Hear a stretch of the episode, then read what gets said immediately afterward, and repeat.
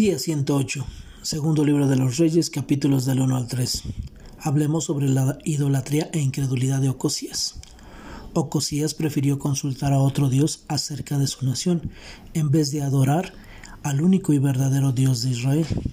A pesar de que fue confrontado por Dios a través del profeta Elías, Ocosías no creyó la palabra e insistió en que Elías le visitara nuevamente. Ocosías en ningún momento mostró arrepentimiento ante la consulta a otro Dios. Para Ocosías, lo más importante era su vida, su sanación, no su relación con el verdadero Dios. Nuestra actitud en tiempos de enfermedad física revela dónde descansa nuestra confianza y qué ocupa el primer lugar en nuestro corazón. ¿Es la palabra de Dios la primera fuente a la que recurres? ¿Estás dedicando más tiempo al cuidado de tu salud que a tu relación con Dios? Recuerda, nuestros tiempos dependen de Dios, no de una enfermedad. La valentía de Elías. Elías realmente conocía a su Dios, lo reverenciaba como el único y verdadero, y es por esto que no tenía temía confrontar la autoridad terrenal más alta en Israel, al rey. ¿Eres valiente cuando confrontas a otros con la verdad de Dios?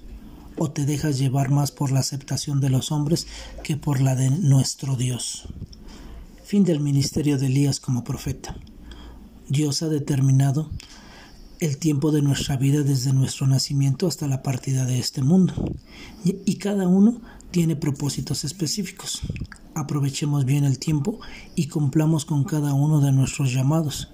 Instruyamos en su palabra, pues la razón de nuestra vida está en conocerle, amarle, servirle y cumplir su propósito.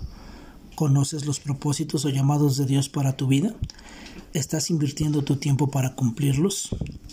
Los líderes de la ciudad consultan al profeta de Dios. Los líderes de la ciudad de Jericó tenían problemas con sus aguas y lo primero que hicieron fue ir a donde el profeta de Dios. Siempre debes de presentar todo en oración a Dios, por más sencillo que sea. Él es nuestro Dios, ciertamente nos guiará y nos ayudará. No nos apoyemos en nuestro propio entendimiento, en nuestra lógica o análisis humano. Dios no tiene límites y generalmente obra fuera de nuestros parámetros para mostrar que solo es Dios y que nada es imposible para Él.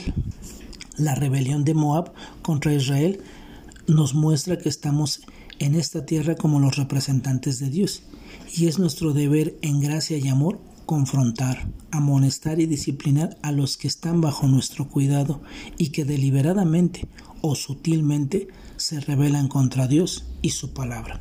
Que tengas un excelente día y que Dios te bendiga.